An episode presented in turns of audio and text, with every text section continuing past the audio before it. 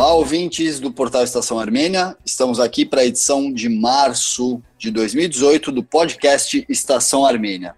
E como parte da campanha O Podcast é Delas, no mês das mulheres, do Dia Internacional das Mulheres, temos uma convidada conosco hoje, Adriana Nazeli Topalhan. Seja bem-vinda, Adriana.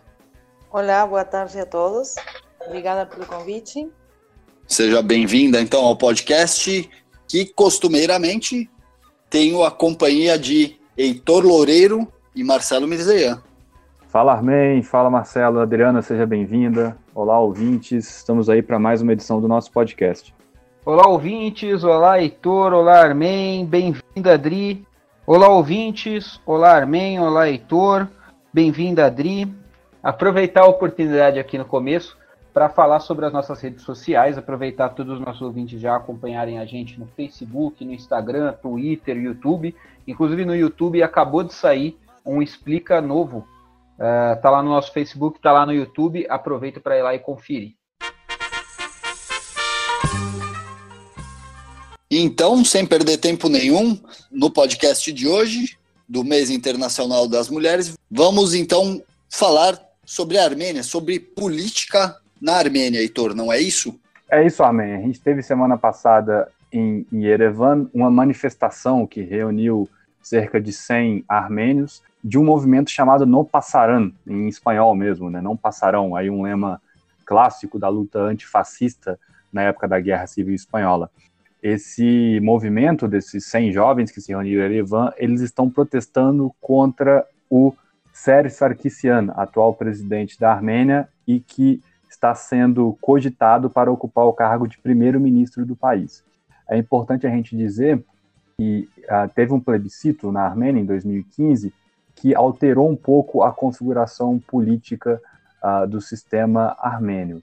Então, uh, até esse plebiscito, esse referendo, a, a Armênia era um país presidencialista. O presidente era o principal, a principal figura do poder executivo armênio. Agora isso mudou o que acontece? O, agora na Armênia, quem elege o presidente é o parlamento. E esse presidente ele tem ali uma, um caráter bem cerimonial, uma coisa bem simbólica.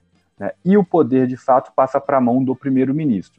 Qual que é a jogada do Sarkisian nesse, nessa mudança política que houve na Armênia? Como ele já cumpriu dois termos, dois mandatos como presidente da Armênia, ele não pode ser reeleito por mais um mandato. Então, a saída que ele encontrou, nada original, porque o Putin já fez isso na Rússia uma vez, é ir para o cargo de primeiro-ministro e fazer uma mudança constitucional para que o cargo de primeiro-ministro tenha o poder executivo de fato nas mãos. Então, esse provavelmente vai ser o movimento político feito pelo Sarkisian, o seu partido e os seus aliados, e a população armênia já descontente com o Sérgio Sarkisian há muitos anos está uh, começando a ver esse movimento e engajar alguns protestos para evitar que esse tipo de situação ocorra. A gente tem que pensar aí que o mundo ele vem numa escalada de, de, de regimes críticos da democracia representativa, né, da democracia como a gente entende. Em vários países a gente está tendo rupturas democráticas, né, na Turquia, na Rússia, uh, no Brasil também, ou até mesmo em países que mantêm a, a, rotatividade democrática como os Estados Unidos, a gente vem assistindo a ascensão de líderes populistas, né, com, com algum caráter antidemocrático bem forte, e a Armênia está caminhando para esse mesmo caminho. Esse movimento da, do, do Sarkisian e da elite política uh, governante na Armênia é perigoso, porque um dos grandes trunfos que a Armênia tem no cenário internacional é dizer que é um país democrático, né, e mostrar respeito às instituições e à rotatividade do poder inclusive vis-à-vis o regime do Azerbaijão, que é um regime notadamente antidemocrático e concentrado nas mãos de uma família. Então, essa derrota da democracia na Armênia, que seria a eleição de, de Sarkisian como primeiro-ministro, enfraqueceria também a Armênia do ponto de vista internacional. E, se não me engano, Heitor, isso aconteceu também com a Turquia, com o, o próprio Erdogan e na época com o Davutoglu, se não me engano. Bem lembrado, Armin. Esse é um, é um movimento político bem manjado no, no sistema internacional para uh, ah, manter um candidato, uma figura política no poder, burlando um pouco as regras do jogo enquanto esse jogo está sendo jogado. Né? Isso também foi aconteceu na Rússia com o Putin e o Medvedev. Né? Então, eu acho que é um caminho que a Armênia não ganha nada indo por ele, por mais que seja aí já lugar comum em outros países da região. Também concordo com seu raciocínio, Heitor. Realmente, apenas para ficar claro, essa eleição foi realizada no dia 7 de dezembro de 2015, sobre esse referendo que mudou o sistema de governo no país, e ele foi aceito com 63,35% dos votos. Então, agora é esperar toda essa movimentação que vai acontecer dentro do governo armênio. Que nesse pacote de reformas também entraram a reger novos direitos, pelo menos novas leis, lei eleitoral, cota de participação feminina, eh, o judiciário também com 30, passar de 25 a 30% de representação feminina.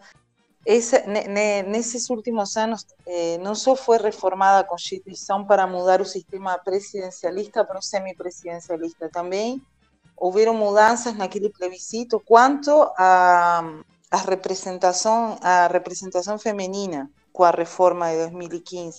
Esse pacote de reformas vem desde, desde 2011, porque o Parlamento Europeu, a União Europeia, vem fazendo sugestões à Armênia de uma modernização da, do Estado no geral. Então, dentro das reformas eh, de 2015, depois o, foi aprovado um novo código eleitoral também, o 1 de junho, junho de 2016.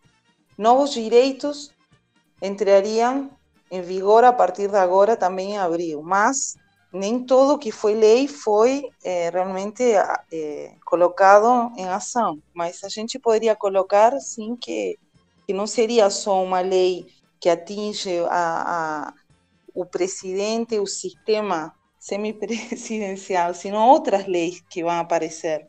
Bom, e, com, e complementando essa notícia que o Heitor trouxe, inclusive chega a ser até irônico, né? Agora no dia 1 de abril, dia da mentira ainda, vai começar a vigorar um acordo entre a Armênia e a União Europeia, que foi firmado em novembro do, do ano passado.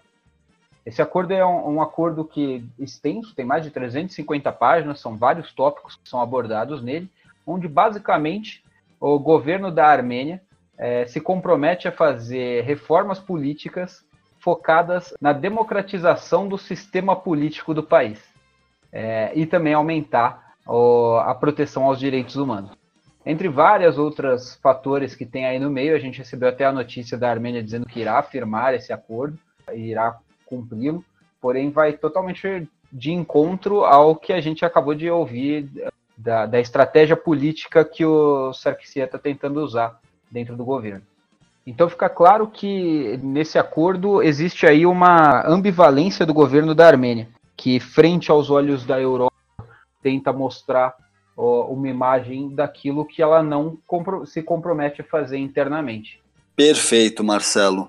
Então, aproveitando como aqui no podcast Estação Armênia a gente faz o programa por blocos e estamos no bloco sobre a Armênia, vamos aproveitar para falar sobre esportes na Armênia. Na verdade, a seleção de futebol da Armênia que não se classificou para a Copa do Mundo, nunca foi a uma Copa do Mundo, na verdade, fez uma série de dois amistosos diante da Estônia e da Lituânia. Contra a Estônia, a Armênia jogou no último dia 25 de março e a partida terminou 0 a 0 mas um, um destaque importante é que faltando 20 minutos para o final da partida, o atacante do Huracan do, da Argentina, o Norberto Briasco, Norberto Briasco Balekian, de origem armênia, ele debutou pela seleção da Armênia nesse amistoso que acabou 0 a 0 uh, no encontro disputado em Yerevan. Alguns dias depois, então, a Armênia encarou a Lituânia também em casa e perdeu o jogo por 1 a 0 eu acho interessantíssimo isso, porque ele é um jogador da primeira divisão. O Huracan é um time até que, sim, não é Boca, mas importante. E o fato dele se nacionalizar, né? Não é toda hora que acontece. É muito legal, porque ele é de família armênia, joga num time da primeira divisão da Argentina, tem 22 anos hum. e é um atacante, é uma posição que a Armênia realmente carece, né? Temos temos alguns bons nomes, mas a Armênia carece realmente de um, de um atacante. E o Briasco vem jogando bem pelo seu time e acho que vai ser muito proveitoso para a Armênia nos dois âmbitos, tanto uh, na força esportiva, um jogador de uma primeira divisão, de uma liga sul-americana, uh, e ainda mais sendo um armênio de sangue, não uh, não não tecendo crítica àqueles que não possuem nenhum vínculo sanguíneo, como no caso do Marcos Pizelli, que é um brasileiro muito querido por todos nós, inclusive que se naturalizou, mas falando aqui do lado do Brasil, nosso país vizinho, então. É lindo. E aproveitar, Armin, já que a gente está falando de futebol, é, o Henrique Mkhitaryan foi eleito pela sétima vez seguida melhor jogador da Armênia do ano, né? É, no caso referente a 2017. É a sétima vez seguida, oitava premiação em nove anos. Né? Só para a gente ter como uma referência entre os critérios de pontuação aí para essa premiação, o, o, primeiro lugar foi de Mkhitaryan com 190 pontos e o segundo lugar, que foi o Tigran Barsegian, ficou com 35 pontos só. Então você vê a, a diferença grande que a gente tem entre um, realmente um destaque dentro do esporte. E assim que foi nomeado, né, é, melhor jogador do ano de 2017, o Mkhitaryan ganhou também como parte da premiação um carro. É, que assim que ele veio para a Armênia para se preparar para os jogos amistosos, ele prontamente doou esse prêmio que ele recebeu para um centro de reabilitação de soldados feridos na Armênia. É um centro que tem aí tanto a recuperação psicológica, a recuperação física, fisioterapia, entre vários outros tratamentos para esses que são soldados que são feridos, principalmente aí na, na guerra para proteger o território de Artsakh. Então agora fechamos esse bloco com essa notícia de futebol, fechamos o bloco da Armênia e partimos para o nosso segundo bloco do podcast para falar sobre Brasil, as questões armênias no Brasil.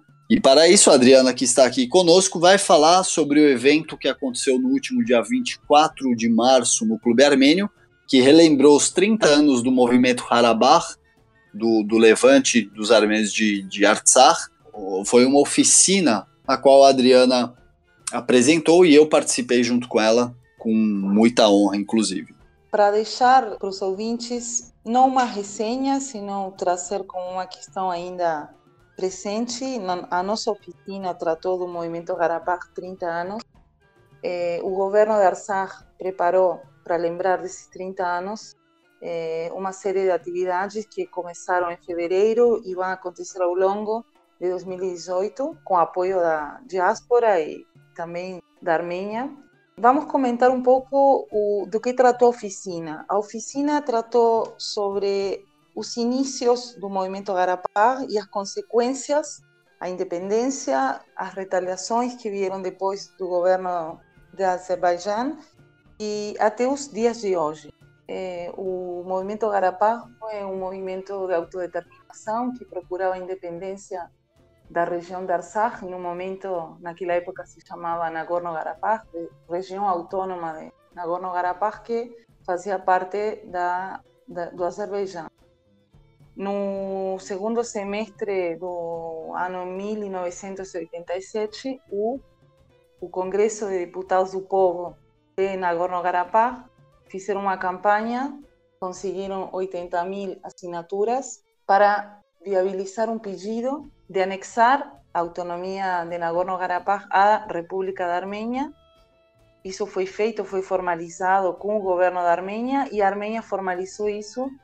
Eh, estamos no contexto da União Soviética, então isso foi formalizado no Soviet Supremo em 1988, em fevereiro.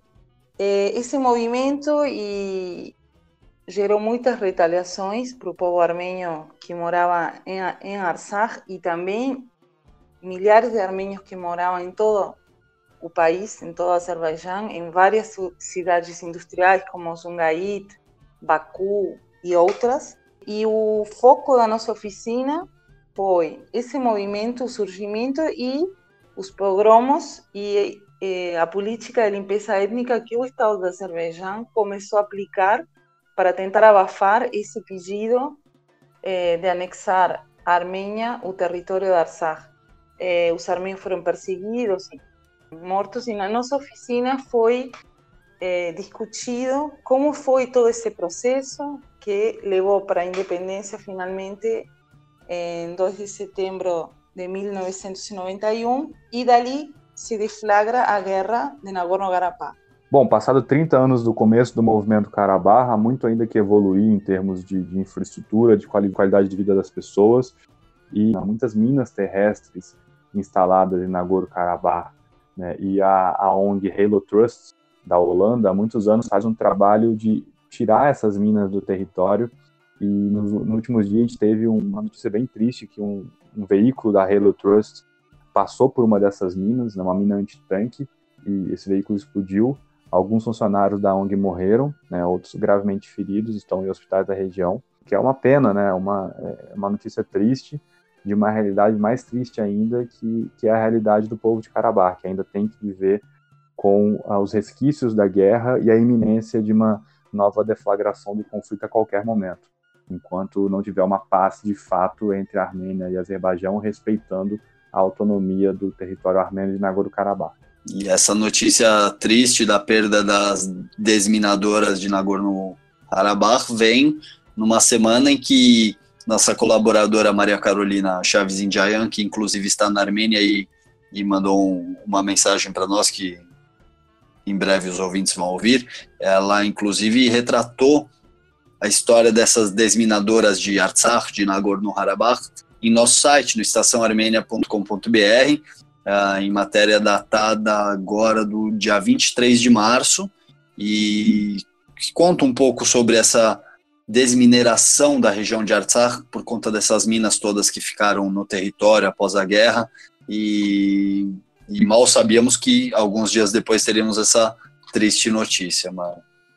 E nesse contexto que a Adriana estava explicando para os ouvintes sobre como foi a oficina, uh, houve uma presença de cerca de 30, 40 pessoas na oficina e o mais importante de tudo é a maioria das pessoas que lá estavam presentes não conheciam os detalhes de toda essa movimentação que culminou com a libertação de Artsakh, né, a região de Nagorno-Karabakh, e foi super importante o evento. Ainda contamos com, com uma mensagem do, de um dos jornalistas do Diário Astag, um jornal armênio, um dos mais tradicionais jornais armênios, baseado no Líbano, em Beirute. O companheiro Natan Bedrossian ele deixou uma mensagem eh, de felicitações a nós pela oficina e também no mesmo evento contamos ainda com, dentre os presentes, tivemos a honra de contar com a presença do exarca católico armênio para a América Latina, Dom Vartan Valdir Borrossian, que também aproveitou e fez uso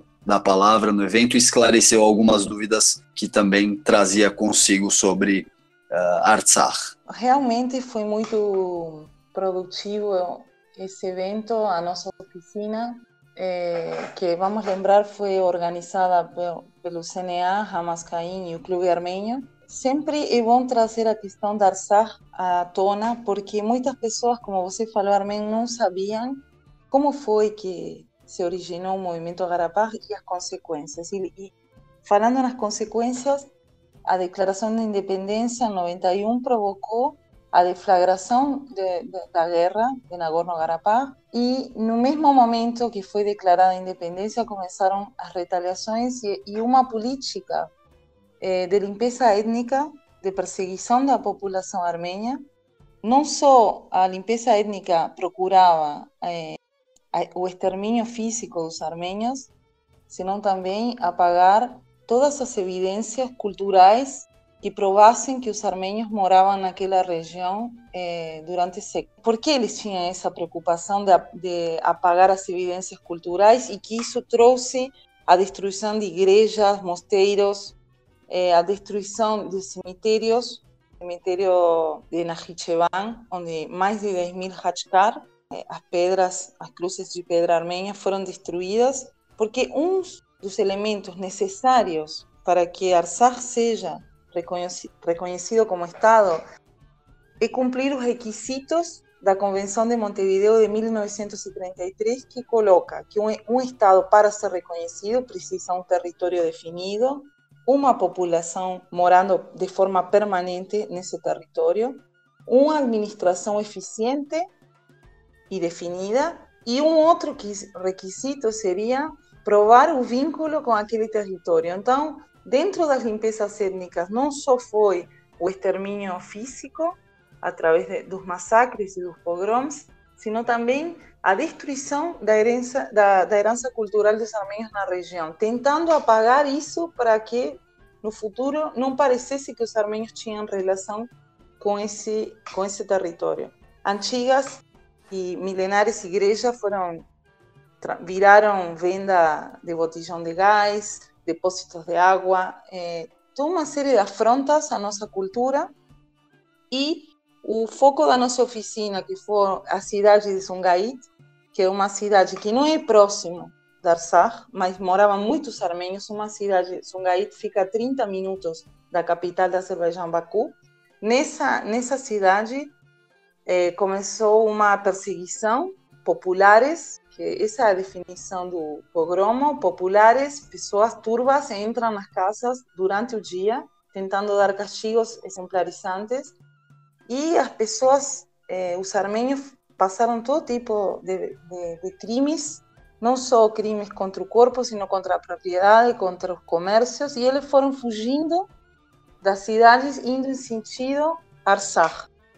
Bem, lembrou, centenas de famílias fugiram desesperadamente, pois nesse âmbito soviético, o, uh, como a Armênia e o Azerbaijão faziam parte da União Soviética, os armênios trabalhavam uh, em diversas regiões dentro do Azerbaijão e por isso que, mesmo sendo um local onde havia uma população razoável em números armênia, era distante realmente de Artsakh, né? Pois é, Armen. Essas populações da Azerbaijão, eles não, a população da Azerbaijão não, não, não recebeu de uma forma adequada a notícia da tentativa de Artsakh na época Nagorno-Karabakh, se anexar a Armênia. Então, desde o Estado e também dentro da população, houve muita agitação e a, a, os populares procuravam os armênios eh, em todas as situações possíveis para tentar amedrontar e matar e não deixar rastro deles na região. O, que interessa é que a, finalmente a independência foi declarada e a partir dali veio a guerra de Nagorno-Karabakh e em 94 foi assinado um cessar-fogo.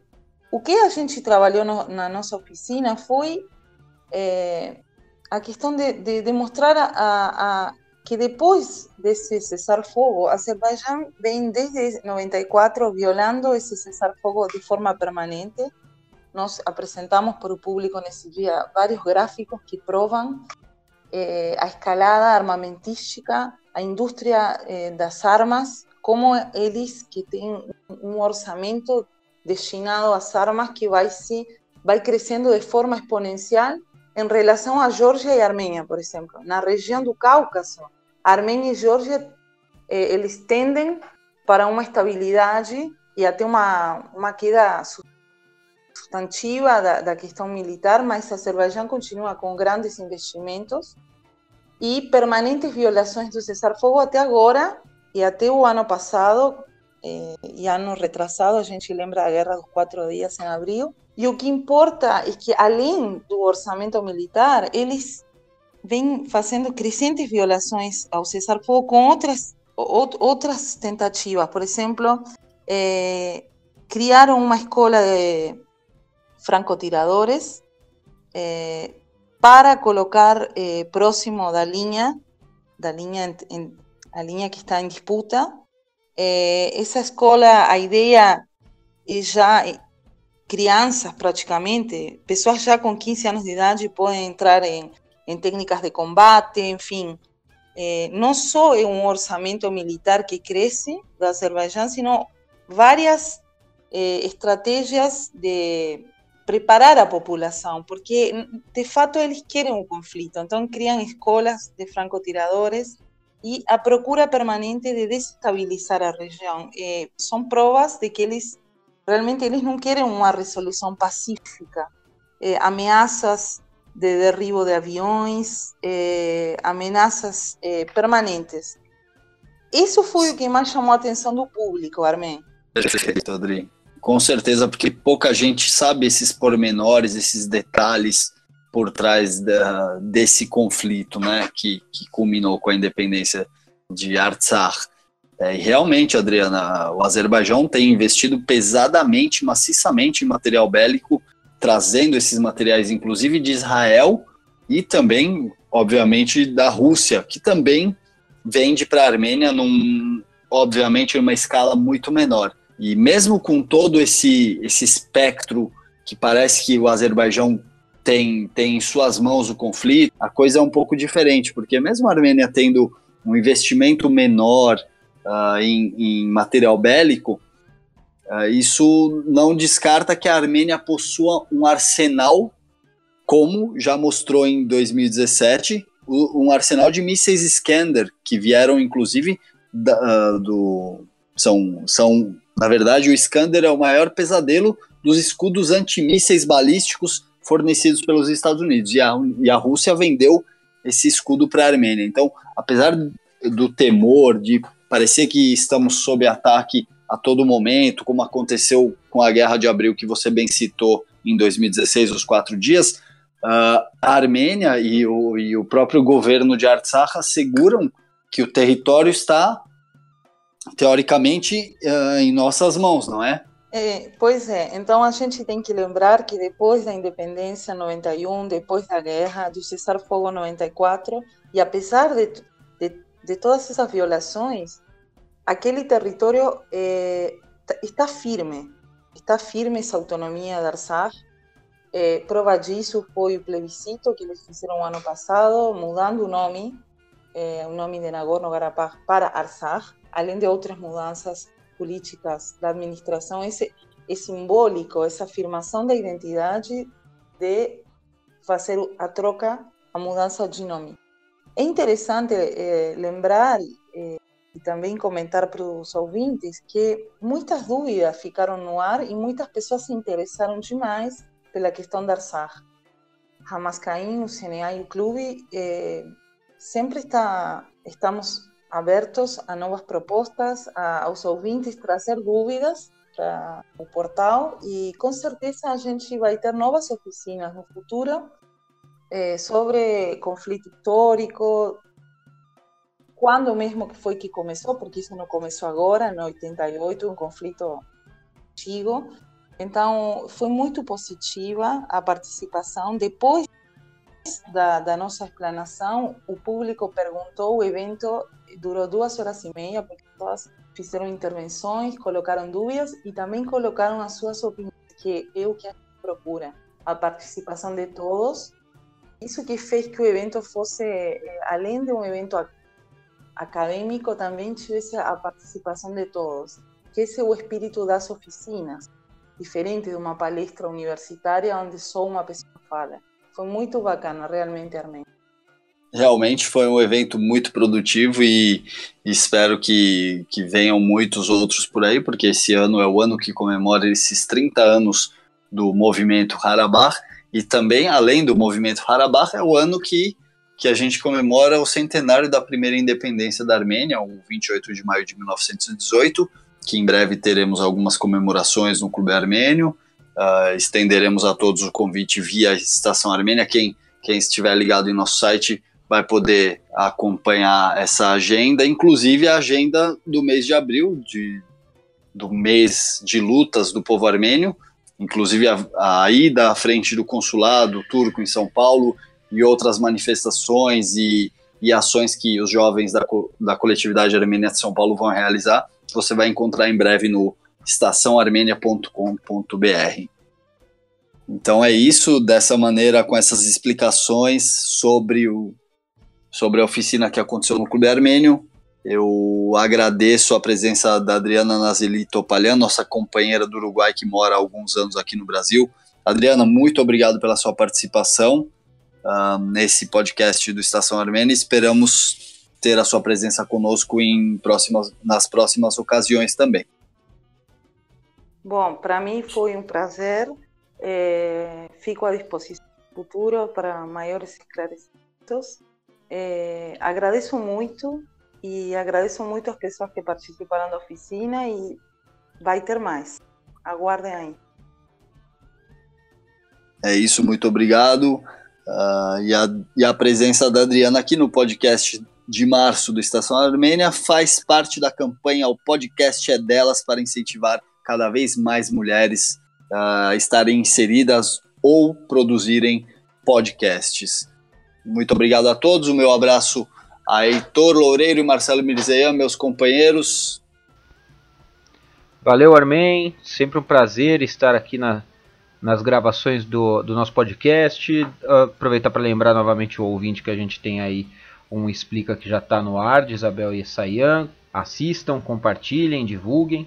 E só para lembrar que a gente tem a mensagem que a Carol enviou para a gente direto da Armênia agora. E aqui mais uma vez, deixo fazendo uma deixa aqui para para a mensagem de Maria Carolina Chaves Indiayan, que está na Armênia participando do programa de voluntariado do Birthright Armênia.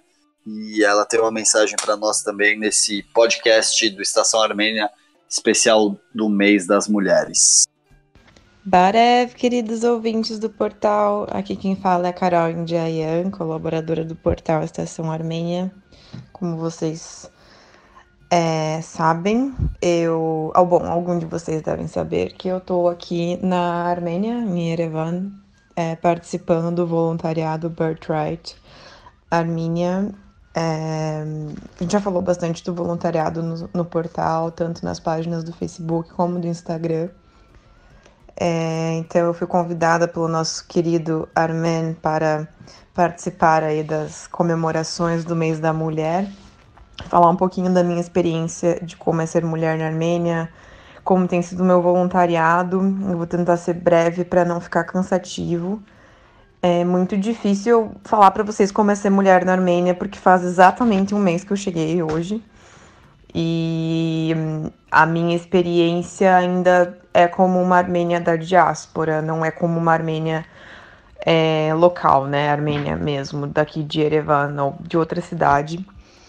Eu estou trabalhando com uma ONG de direitos humanos que dá suporte a mulheres, mulheres agredidas pelos maridos, mulheres que foram rejeitadas pela família por N motivos, porque é, muitas vezes contraíram HIV é, por conta de maridos que têm outra família na Rússia. Isso é muito comum aqui na Armênia. Os maridos vão para a Rússia trabalhar e aí acabam criando outras famílias lá, voltam para cá, a mulher armênia contra HIV e a culpa é da mulher.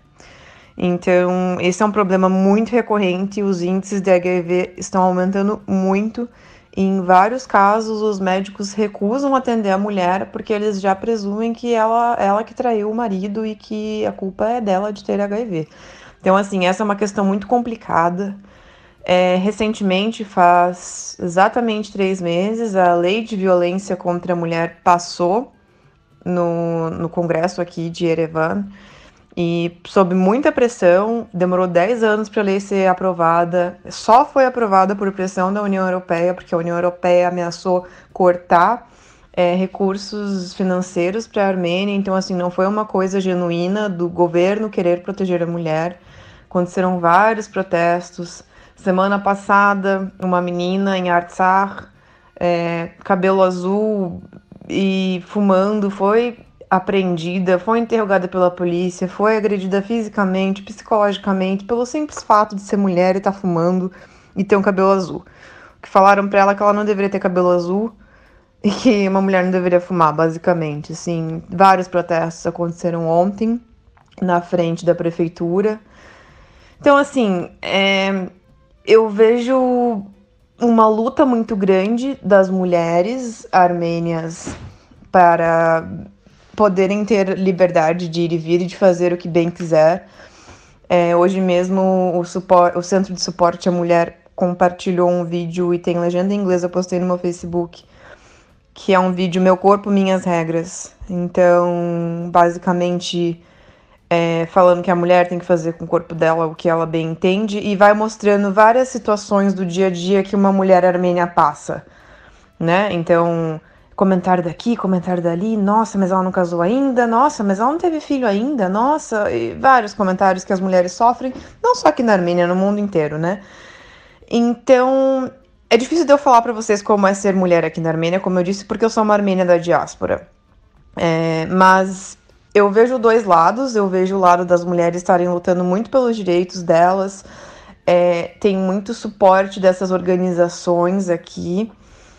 E também vejo o lado de alguns homens, os mais novos pelo menos, vindo com uma mentalidade mais feminista é, na, a, em fevereiro, uma das deputadas aqui de Yerevan, ela foi agredida no, na prefeitura porque ela estava com um pote de, de água de esgoto de uma das regiões aqui de Yerevan para mostrar para o prefeito, olha a situação que essas pessoas estão. Por que, que ela fez isso? Porque há anos essas pessoas estão sofrendo com essa situação lá, porque o cheiro é insuportável. É um pedaço da região que está sem esgoto, tava esgoto a céu aberto, literalmente. Por que, que ela tomou essa atitude drástica? Que alguns falaram, ah, foi muito drástico, ela estava. Ela passou dos limites.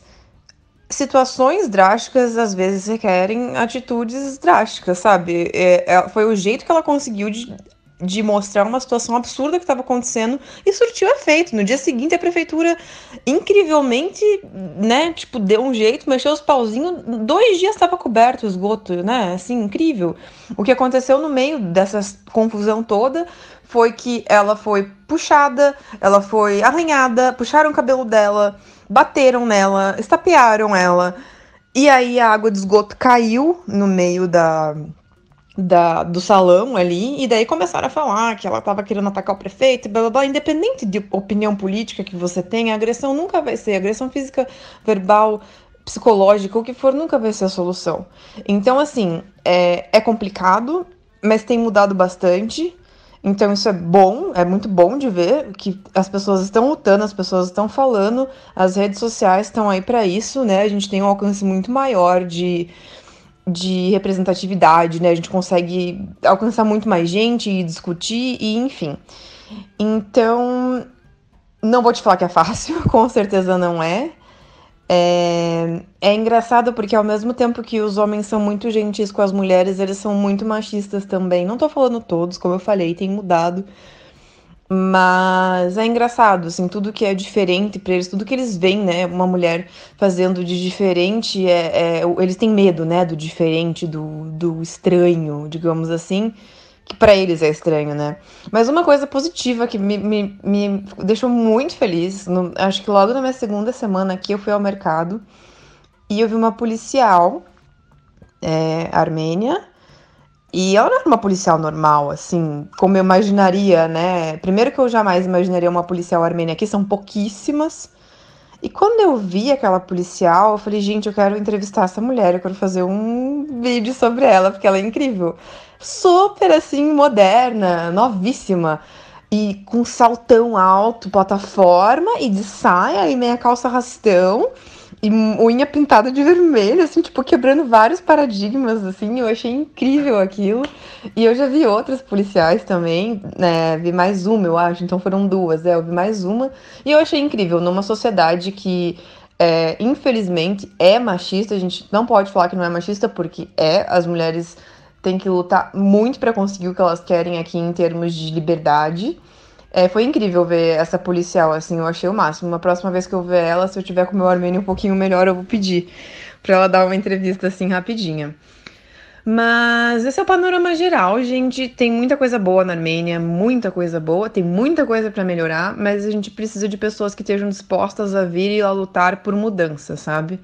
A gente não vai mudar as coisas que a gente acredita que tem que melhorar na Armênia se a gente continuar só brigando no Facebook e não construir uma discussão real, sabe? Ficar só brigando atrás do computador não vai resolver os problemas que a Armênia precisa enfrentar, que são muitos, e mas a gente vê muitas coisas boas acontecendo sim. Eu digo que são altos e baixos, ou acontecem muitas coisas ruins num dia, muitas coisas ruins num dia, e eu fico, meu Deus do céu, eu não acredito que isso tá acontecendo aqui. E aí no dia seguinte acontece uma coisinha bem pequenininha que eu falo, cara, não, olha só, tem coisa boa acontecendo. Como em todo lugar do mundo, a Armênia não é perfeita. É, mas eu acho que é muito culpa nossa da gente se frustrar com algumas coisas aqui, porque a gente tem a visão romantizada da Armênia, né? Da nossa pátria, da nossa, da nossa terra e a gente acaba esquecendo que a Armênia é um país real com pessoas reais e pessoas reais têm problemas, pessoas são problemáticas, o ser humano é problemático.